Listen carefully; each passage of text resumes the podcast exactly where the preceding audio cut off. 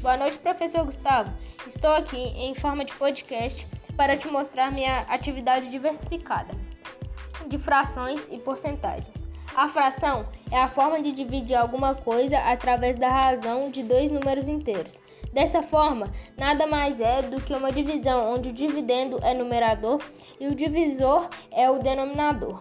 E as porcentagens também são uma forma de dividir alguma coisa, ou dará um aumento ou até um desconto, como os, os descontos por porcentagens que a gente vê no supermercado.